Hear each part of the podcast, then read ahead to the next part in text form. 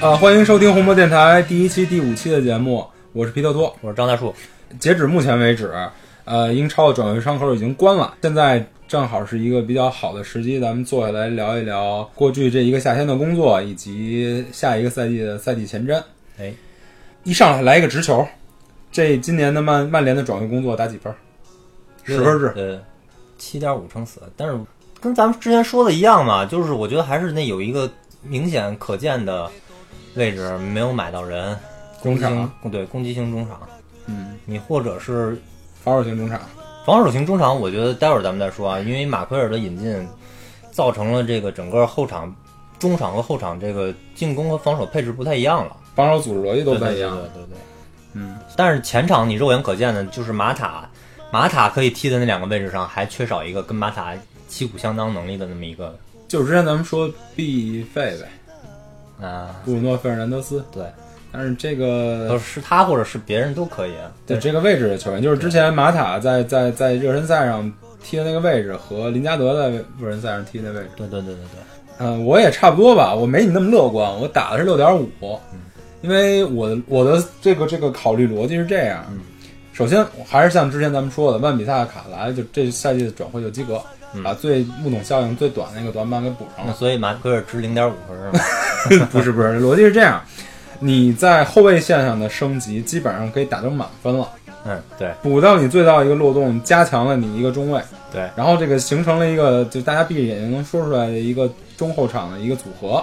就是右边万比萨卡，右中卫林德洛夫，左中卫马奎尔，左边后卫卢克肖，这是一个很成型、很成熟的一个后卫组合了。嗯，但是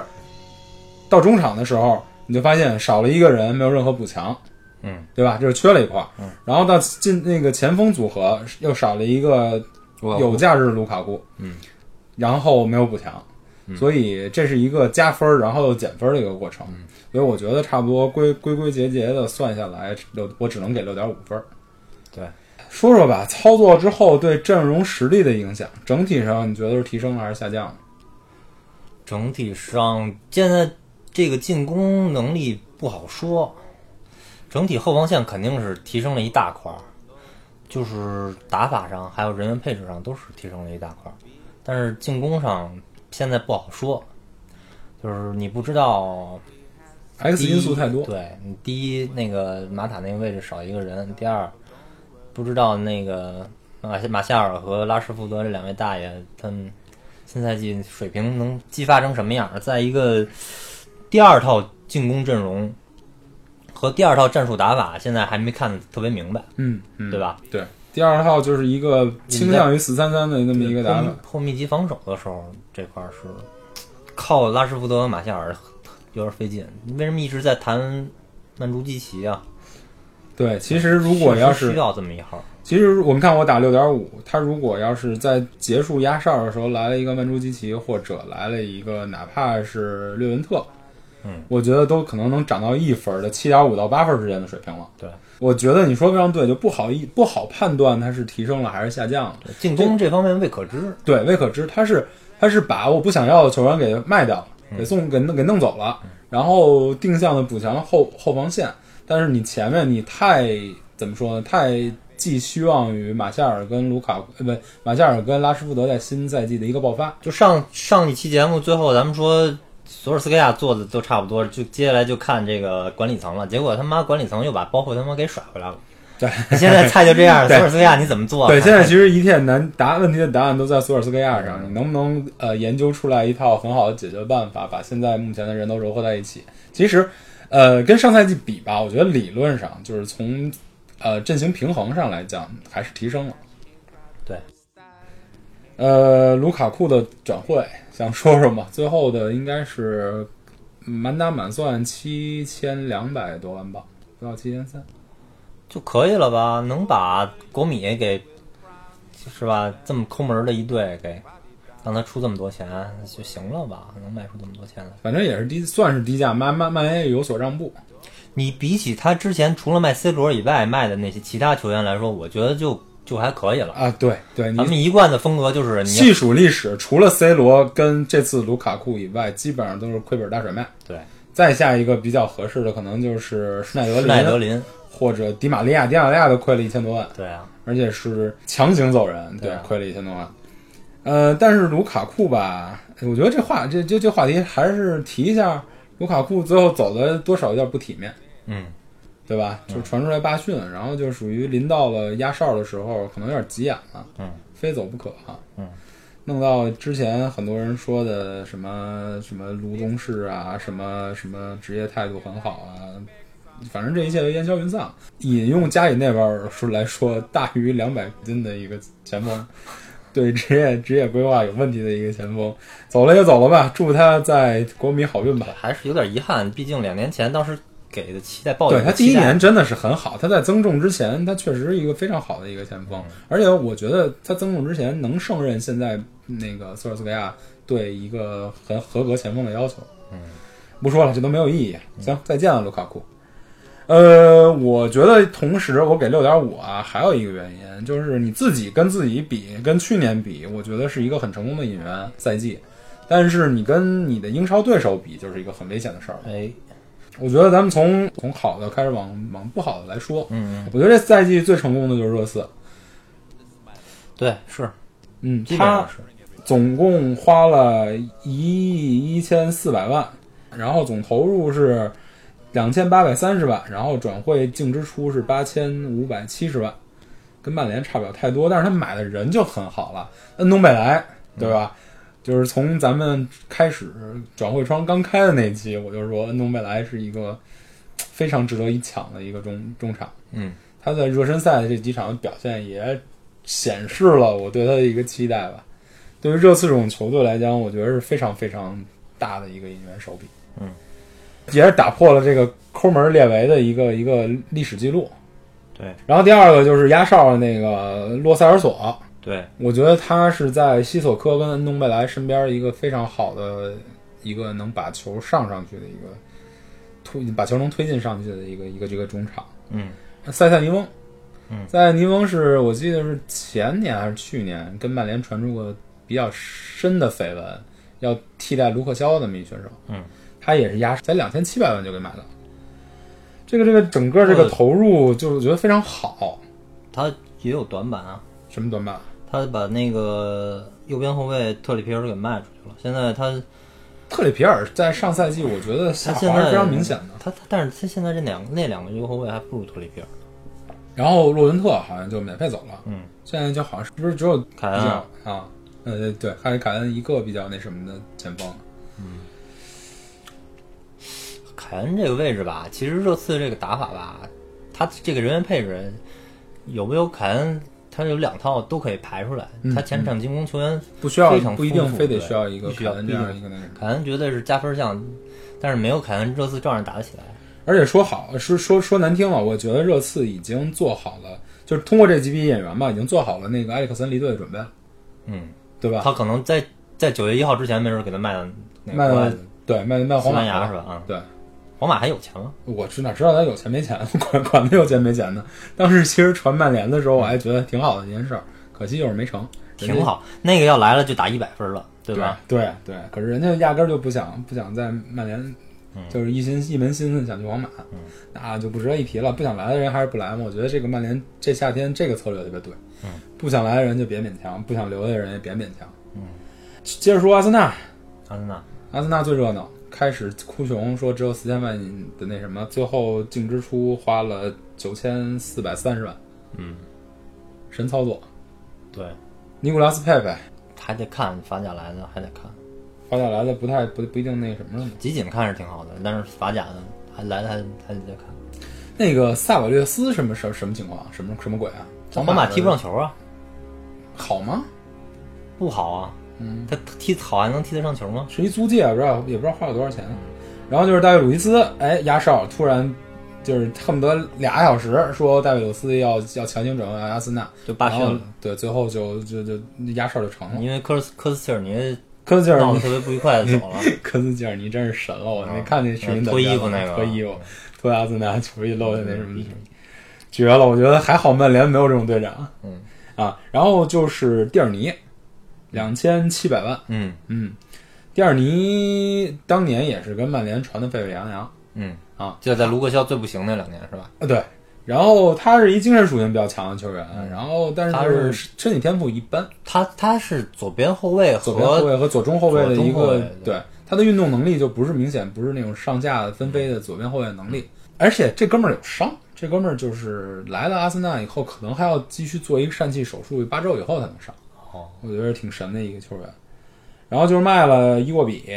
别利克、别利克谁我不知道，然后奥斯皮纳、施利希施泰纳都卖，拉姆塞就是这这都大家都知道了。嗯，怎么怎么评价？整体来说，那作为阿森纳球迷肯定是信心满满。啊我操，终于花钱了，而且他妈是在预算四千万，结果 最后对对对对我对我给他算这数到底总支出一亿五千万，对预算四千万能花出一亿五千万的钱来，一亿五千两百万，然后再减去收入，总投入九千四百咱三。呃不说他买这些人的质量都怎么样啊，就看这数，咱还是挺那什么的。都看着都羡慕的啊都都死吓人哈。嗯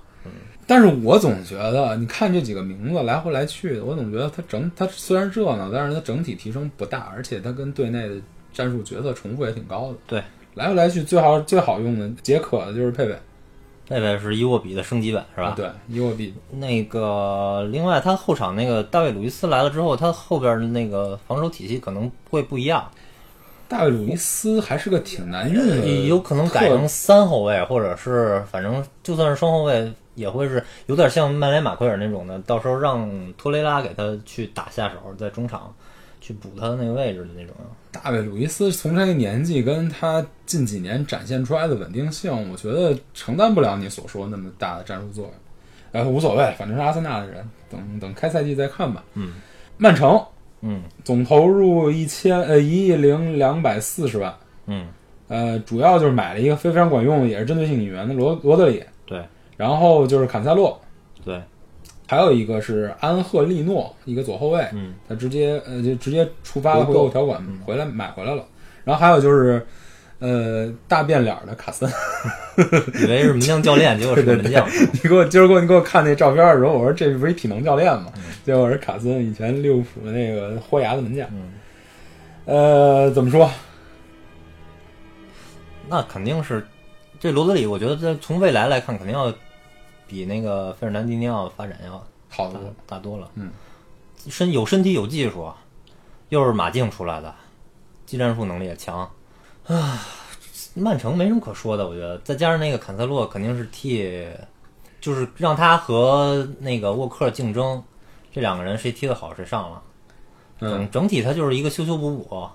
对他就是属于他一不个状态，需就要是我的阵容已经基本上完美嗯很完整了，也不能说完美，很完整了。我再针对性的增强一点儿和修修补点儿漏洞，对纠错，对这属于一个除 bug 的过程。对。对，就是我已经完整了，所以这个曼城的还是就是整体向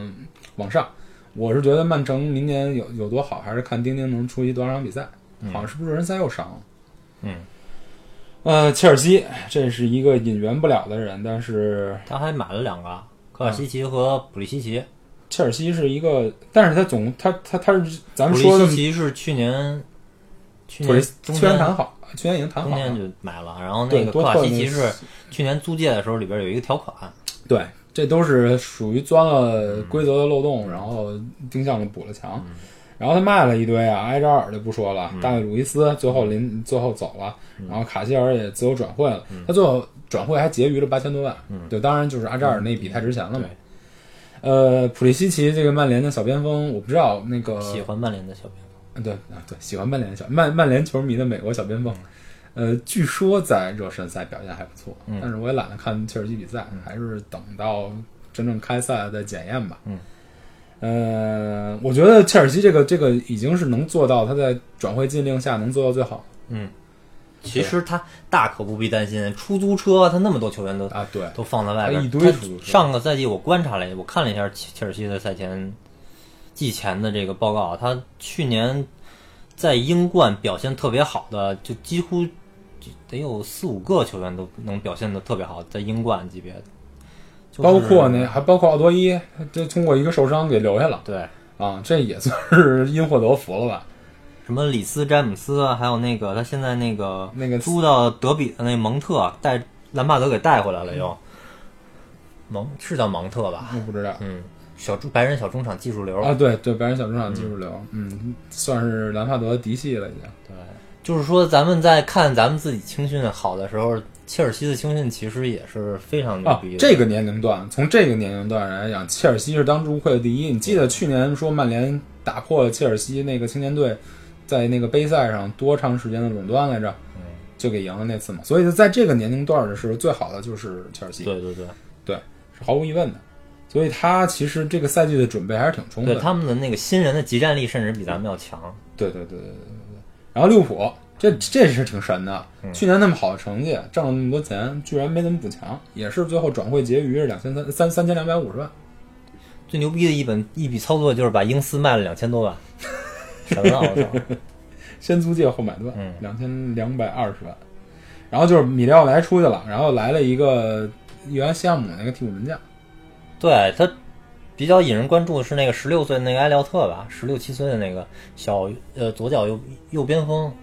埃利奥特，一个英国小孩儿，梳那个脏辫儿的一个小孩儿，哪儿来的呀？他自己不亲是自他从富勒姆买的吧？好像是，就因为他是好像是我好像是啊我没仔细看，十六岁特别年轻，所以他直接给签过来了。哦，挖挖角挖嗯但是过来的。签过来在友谊友谊赛还上了小技术流，哎，挺厉害的。嗨，但是十六岁，我觉得最好的十六七岁青木那样的，也不能指望他在短时间内真正能踢多少比赛。嗯所以十六岁的这个这个还得往后放。嗯，呃，我觉得除了这几强固定的这六强以外，还可以有两个队值得说说吧。那个阿斯顿维拉就不说了，嗯他是这个这个买人买最多的，但是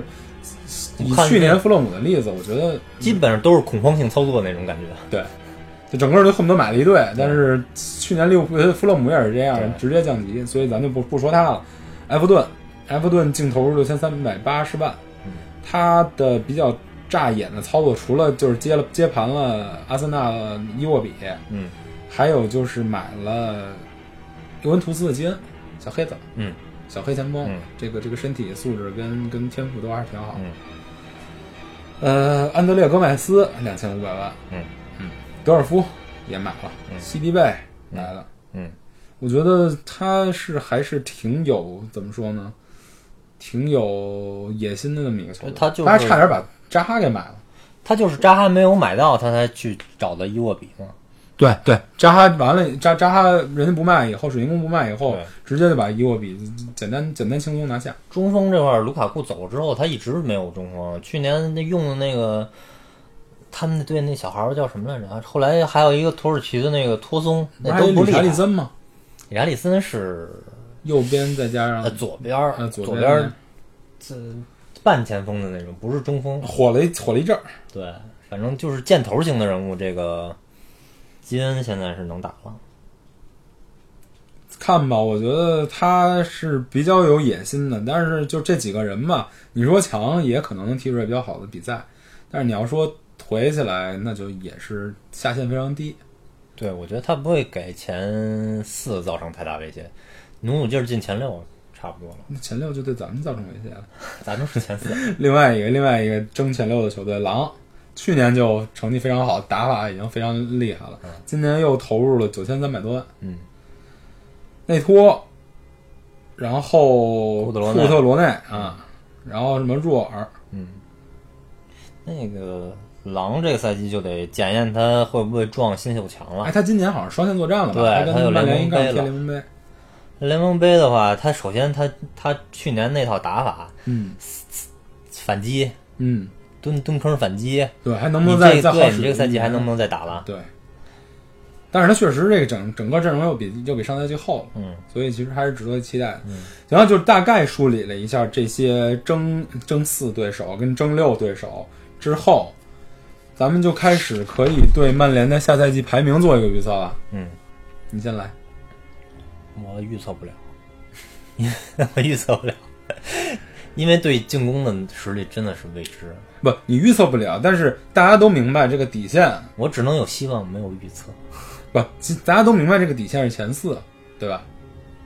对，那你说 说说你我希是望对吧？我希望是能排三三四名，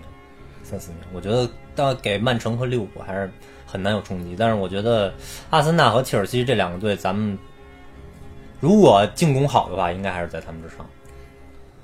呃，热刺可能还是稍微差一点儿，所以三四名偏向于第四名吧。其实我也是这么预测嘛，就是往好了一点第三，往次了一点第五，嗯，对吧？嗯，那我肯定会说是第三，因为什么呀？呃，曼城这毫无疑问，对吧？嗯，对吧？曼城是一个非常稳定的一个一个一个阵容、一个打法、一个节节奏控制。曼城在瓜迪奥拉的手下，这是非常稳定，一年一个进一个台阶儿，一年一个进步。他他的目标肯定不只是英超冠军，肯定明年还是在欧冠上再往前冲一冲。嗯呃，我不看好利物浦，嗯因为以前福格森说过这个话：你拿到了一个好的成绩，第二年不趁机往上再引援的话，你会面临一个很大的滑坡。那借借老爷子吉言了。啊，对，我就是这这个这个愿望。而且利物浦这个，他去年成绩那么好，有一定成分上是他伤病控制的好，嗯对吧？他今年不一定有伤病控制那么好啊。嗯这个范范戴克如果受伤了呢，对吧？但是我觉得第二名就是我预测第三嘛，第一曼城，第二其实是热刺，嗯那还是这个热刺中场补强实在是补的太好了，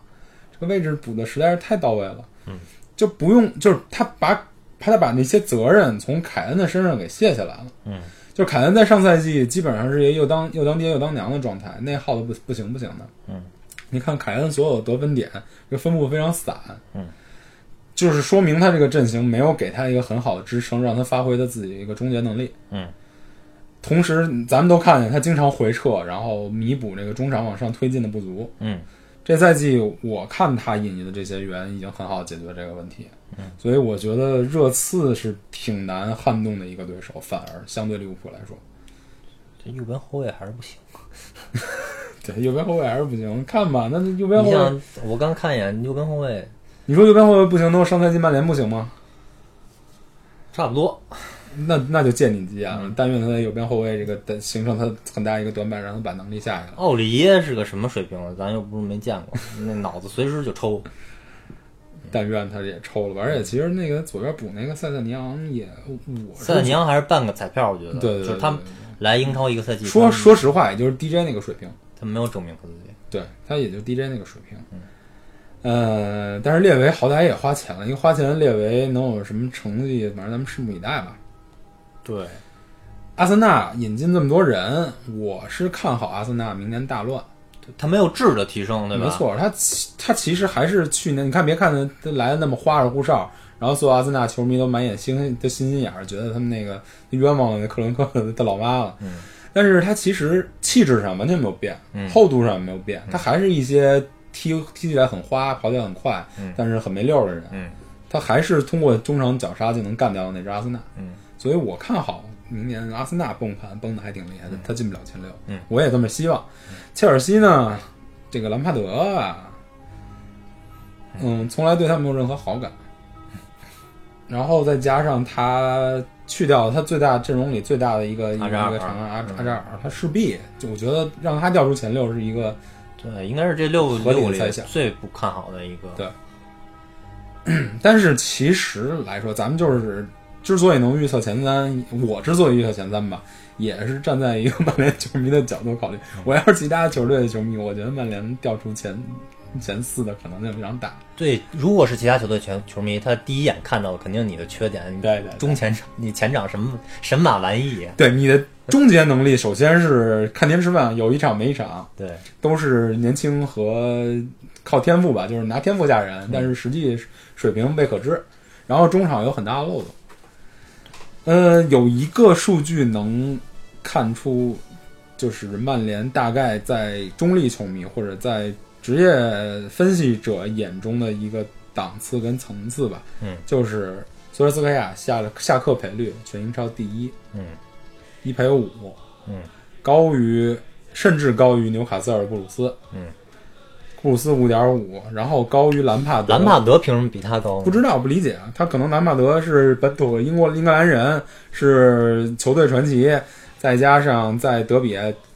领了一年打进了那个季后赛，嗯，我觉得可能就是原原因呗，嗯，兰帕德排名整个英超第八，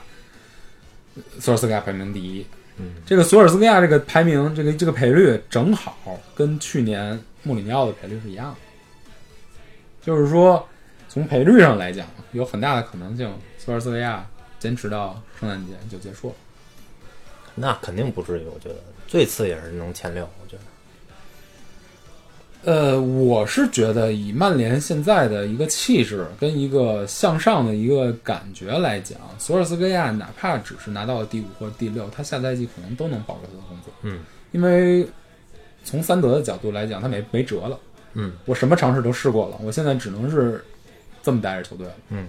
但是就是还是希望，因为索尔斯克亚已经就是参加了那个媒体发布会，已经说了一些话，他觉得他对他的前锋还是很有信心的。他把这个进球分散，他把这个卢那个卢卡库带走那些进球嗯分散给了马夏尔，会提升；拉什福德毫无疑问会提升，然后林加德会承担更多的进球数。他还提到特地特地提到青木，嗯，说青木也会上很多的比赛，也会进很多的球。嗯，我们希望索尔斯克亚的这个预测是成真吧，这是是每一个曼联球迷最喜欢看到的事儿。对，呃，再说说赛程。这个赛程已经之前很久以前已经出来了，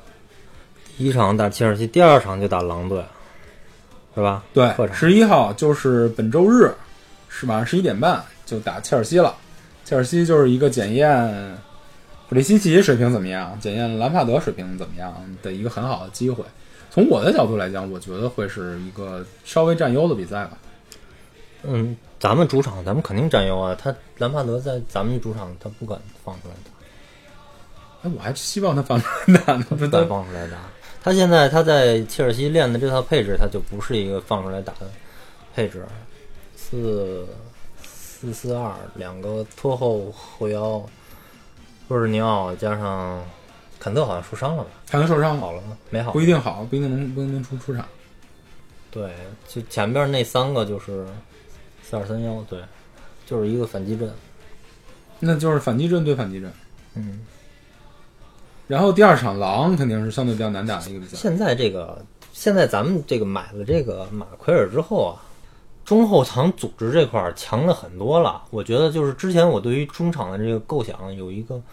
很大的改变。就是说，我们不一定需要通过马蒂奇来嗯对衔接后场中后卫位置跟中场位置，对甚至说直接他能从后面打到前锋位置去。对，不需要更多的像像以前四个后卫出不去球，然后再传给德赫亚，德赫亚再一脚莫名其妙的传球传给对方。对，这种情况也少见。我甚至觉得有没有可能打着打着，如果马奎尔打好了，然后博格巴就不用再踢六号位，甚至可以跑可以再往十号前位一去点。对，然后就是可能再往上，在组织进攻的时候，马奎尔甚至能顶到马蒂奇身边或者更前的位置，对，然后马蒂奇沉回来给他在在在身后做保障。马蒂奇还是被还是悬悬不 乎的，最好还是小麦克，指望小麦克能长长球吧。嗯，这个从赛程来讲吧，咱咱咱们这么看，第一场、第二场是比较难打的比赛。从八月十七号到八月二十四号，就曼曼联对水晶宫的比赛就会相对进入一个比较好打的一个一个赛程。嗯，水晶宫、南安普敦、嗯、莱斯特、西汉姆，这都是拿分儿的，嗯也是在进一步磨合阵容的一个一个一个一个时间。然后就是九月二十八号对阿森纳，嗯，呃，对，阿森纳又是一个我觉得并不是非常难打，但是是一个挺好的时间点来提升球队的士气跟找出球队的状态。还不错，打这几个强队前几场都是基本上都在主场。对，嗯，然后十月五号踢一场纽卡斯尔，这然后紧接着十九号那场比赛可就难踢了，就对利物浦，主场对利物浦，嗯这个是真正检验曼联在这个这个前六联小联赛的能抢到什么位置的一场比赛。嗯，呃， 后面又是比一系列比较容易的赛程吧。进入十二月，连续对阵热刺跟曼城，嗯，这是一个比较玄乎的点。嗯，但是今年的魔鬼赛程应该是在一月份，对，魔鬼赛程应该是在一月份，如果就崩是盘过了圣诞节赛赛赛期，但愿圣诞节赛程别崩盘，它只要能绷住，进入一月份的比赛，我会就能心情在好一嗯就点能。在一月份崩盘了。呃，念一下吧，一月一号对阿森纳，一月十一号对诺维奇，一月十八号对利物浦，一月二十一对伯恩利，二月一号对狼，二月八号对切尔西。嗯，就是这一阵子，一其实也没那么难。一个月零七天里头，又要打阿森纳，又要打利物浦，又要打狼，又要打切尔西。然后中间可还有能还足兼总杯嗯顾着足总杯跟跟联赛杯的比赛，联赛杯已经到决赛了，如果能打到那会儿的话，不是不是不是不是不是联赛杯，欧联。嗯，欧联这个赛程真讨厌，我觉得今年我要是索尔斯克亚在磨合状态不太好的情况下，赶紧先把欧联放了嘛。对，哪怕让那个那些小人孩孩儿去练练球，去去练球。就完了。嗯然后二月份就对狼队、对切尔西，三月份对曼城。其实这个收官也很好收，收官从三月二十一号到五月十七号联赛结束这一系列就没有什么强队了。嗯，但是有没有保级的队，只能到时候再说了。现在很大程度上看有保级队，比如布莱顿啊、伯恩茅斯啊这种。反正如果要崩盘的话，要么就是前三个月之内就因为就因为进攻线就是不行，对，其实你要是在第一就是干完切尔西、干完狼队这两场对这两场比赛，首先是一个很难的开局。对这个开局你如果这两场比赛你赢不下来一场就很困难，对，两场非平即负就很困难对。然后紧接着这一轮就是你检验你开罐的水平有多少嗯了。这个其实是今年这这是年心里最悬的一件事儿，对，要么就是你，要么再一个崩盘就是一一月二一月月初，就是连续对阵强队这一阵，体力耗到极限，然后对马上又要就对强队索尔斯克亚这个打法肯定还是比较耗体力的，太耗体力了。对对对对对。然后如果能坚持到赛季末，我觉得这轮冲刺就不会像上赛季赛季收官踢的那么次了。嗯，如果能坚持到的哈，嗯，就是如果就是在五明年五月份的时候，咱们还能坐下来还在说索尔斯克亚的曼联，啊或者说曼联能不能争四，啊或者曼联能不能争前三，这个已经是很理想的一个结果。嗯，我觉得后面就还比较顺利，到明年再开一个转会窗的话，就可能能是一个比较比较大的提升了。嗯，就希望能这样吧。呃，我觉得赛季前瞻可能能说的也只有这么多。嗯，还有什么要补充的吗？我还是觉得就是引援这块儿稍微有点可惜，又浪费了博格巴一年的上好的青春年华。嗯、对，在及格了，但是没有什么很亮眼的成成绩。嗯、这个这个具体会是什么样子，也只能赛季开打之后再慢慢检验了吧。嗯就是结束咱们这个这个赛季前瞻部分啊，然后就是对切尔西的比赛的一个一个背景介绍吧。本周日十一点半晚上，然后大家可以在 CCTV 五可以看见，也可以在 PPTV，如果你买了会员的话可以看见。现在 PPTV 还挺讨厌的，它目前只卖英超包。我买的是那个倒霉的英超包，我一直想等死中通，一直等不来。好像说今年不不开四中通 了吧？就是群里有那个漂移大神问了一下他们那客服，客服说会开，但是截止到今天为止还是没开，所以我也没绷住，直接买英超包。哦，英超包的缺点就是我会被动看一些一点儿都不想看其他队的 比赛，以及呃，到时候欧联的话还得一场一场买。呃，看点啊，说看点，马奎尔首发首首次亮相，我觉得应该没跑了吧？应该肯定能上。啊，然后索尔斯克亚对兰帕德，两个英超新派主帅的一个对决，嗯，各自传奇，各自在在球队低谷的时候接手，嗯，谁能成功？我觉得这俩人总会希望希望起码能成功一个吧。然后前腰首发马塔还是林加德，我觉得这马塔肯。肯定占一个位置，不管他是在前腰位还是右右前卫，那个右右右内锋，他肯定会上的。你说是对切尔西这场比赛，还是统总的来说？他只要不受伤，他这个赛季一直会一直会上，不要不受伤不累，他这个赛季一直会上。他他在这个阵型里头太重要了，在在没有引援的情况下，看吧，我觉得以索尔斯克亚的风格跟目前曼联对于前场的体力输出跟跑动输出来讲，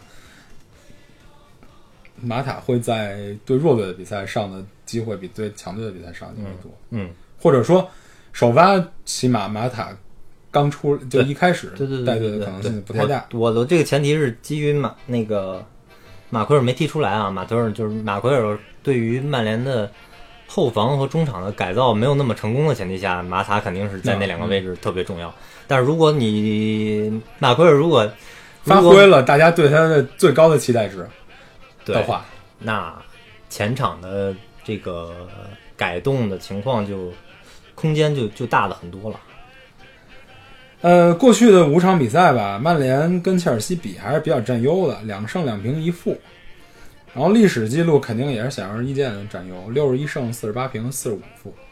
所以这个这个从从往期来讲吧，这个曼联的赢面还是比较大，而且真是历史了。近十几年对切尔西，切尔西是咱们苦主，那他这个四，他这咱们这输了四五场比赛都是在最近刷出来的嘛？你想，你往往往远了算，切尔西也就是一埃弗顿的水平，对吧？曼联肯定是统治性的优势。嗯然后曼联呃拜一伤停，仅此而已，其他人都能出场。嗯，呃，切尔西就就就就伤的人比较多了，吕迪格上不了，嗯，齐克上不了，奥多伊上不了，这仨肯定上停的人。嗯然后坎特也是在热身赛中受伤，嗯这个能不能出战也成疑。嗯还有威廉也是能上或者不能上。哦，那可能会看到他不少小孩了。嗯，所以就是这场的主要看点，曼联就是马奎尔出来，然后利物浦就是那个那个普利西奇。如果马奎尔打左中卫的话，要特别小心普利西奇在右边锋这个插到他身后这块儿，跳传插他身后直插。去年打莱斯特城的时候，嗯、马奎尔在防守由守转攻的时候，往前的时候，当时球被博格巴断掉，一个挑传打他身后，大圣，拉什福德一个反差，是直接单刀打入制胜球。马奎尔的弱点就是这块、儿，他由由守转攻或者在进攻的时候，他提的太靠前，如果给他后后边保护不好的话，一个大空档就是。哎，咱们回首先把这事儿弄清楚了。嗯，马奎尔跟林多洛夫谁会在左边，谁会在右边？对，这是我特别奇怪的一个问题，因为我在看这几场热身赛的时候，肖打的更多的是一个出球左左边后卫。对他如果跟马奎尔在一起，会不会互相的抵消了一对一些？因为现在说实话啊，肖的身体素质并不是特别适合像以前的那种大上大下来嗯回、来回走的那种。他进、嗯呃其实实际上也不需要他这么干。嗯，他左咱们左路为强点，前面需要可以拿球的人太多了，对他也不需要这么干。嗯，他他他承担了更多擦屁股的事儿，但是他擦屁股擦的是马前马夏尔或者博格巴的屁股，你让他再擦一个马奎尔的屁股，那能不能擦得了是个问题。所以我希望是马奎尔后边是一个左边的后中后卫给他保护，右边是万比萨卡也能同时给他保护，这是最好的一种情况，你知道吗？嗯，林德洛夫、林永退，嗯，我觉得有一定程度能给他保护，对啊，对万比萨卡也也更多的打的是一一个个保嗯护型的往回回收的，呃对，在在他甚至能收到使进攻的时中候中中对中呃中后卫的位置。对，就是不知道马奎尔自己自己能不能打右中卫这个位置。对他其实在，在英格兰国家队跟在莱斯特都是出任左边，他的出球也是右脚，就是斜传对对或者那样的那样为嗯出主球确实舒服。对，但是在曼联来讲，他右边的他在右边会受到保护肯定会更多，而且他的球员也不会被左边分散，所以这个这个到时候等开赛就能看一出两来，场就能看出来。嗯对，这个也是大家值得关注的一个点。今天该说的差不多也就这么多，嗯呃，祝曼联新赛季好运吧，嗯，就这样，谢谢大家谢。谢大拜家。拜